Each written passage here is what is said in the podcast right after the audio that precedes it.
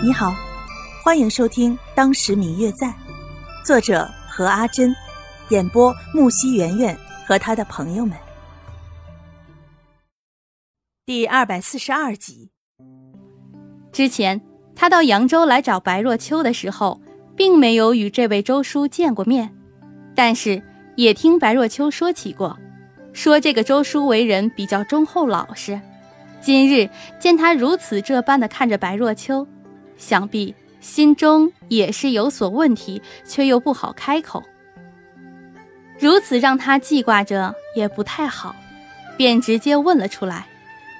那周叔先是对大家鞠一鞠礼，然后才对着白若秋问道：“在下想请问这位姑娘，不知家中是否有什么姐妹，或者之前曾经到过扬州来？”“不曾。”那周叔还未等到白若秋回答，便听见方玉楠在一旁作答：“掌柜的，我这位妹妹呢，家里并没有什么兄弟姐妹的，此前也不曾到过扬州来。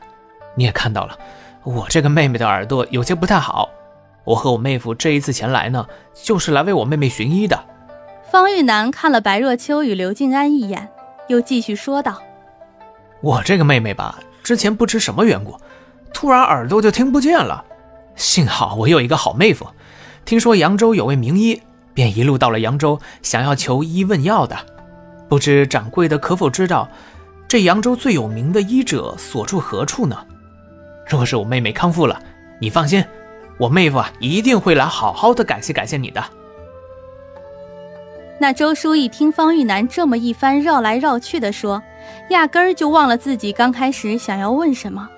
一个劲儿的给他们指点哪里的大夫医术比较好，最后还念叨了一句：“这位小娘子有如此一位夫婿，真是三生有幸啊！”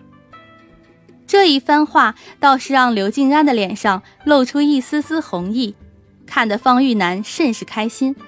经过了在陶艺轩这一番，三个人也没什么心思逛街了，便回了宋府。一回去。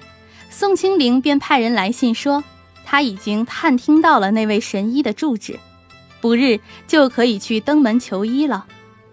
其实不只是对于宋清灵来说，对于其他人来说，白若秋突然就失去了听力，还是值得让人感到惊奇的。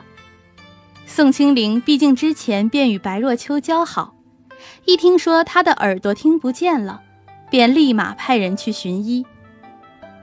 听说刘静安探听到有一位神医，便立刻派人去探查这位神医的下落。在外人眼中，这宋清灵自然是看在了未婚妻刘芷兰的面子上去帮忙的。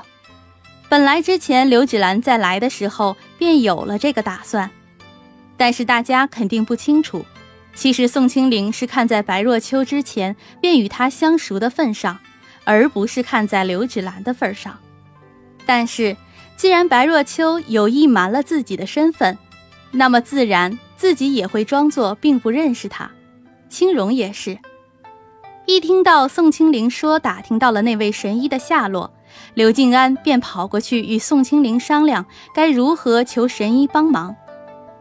看着刘静安远去的背影，方玉楠又忍不住地看了一眼站在一旁的白若秋，不住地感慨。多好的一个人呐！自然，这些话白若秋是不可能听见的，只是方玉楠自己一个人的感慨。自从他认识刘静安以来，直到今日，若非是与白若秋青梅竹马的缘故，可能一辈子也不会看见刘静安如此对待一个女子上心的样子。一时不禁感慨，自己的眼光还是不错的。对于白若秋来说，或许刘静安比其他人更加的合适。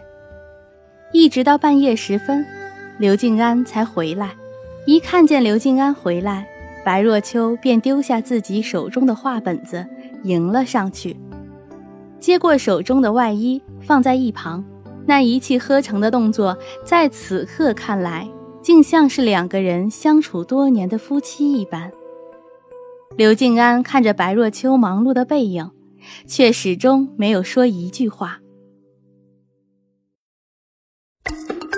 嗯嗯，我最亲爱的小耳朵，本集已播讲完毕，感谢您的收听。如果你喜欢这本书，欢迎您多多的点赞、评论、订阅和转发哟。当然，也可以在评论区留言，我会在评论区与大家交流互动的。喜欢这本书就给他点个赞吧，你的点赞和评论是我们创作最大的动力。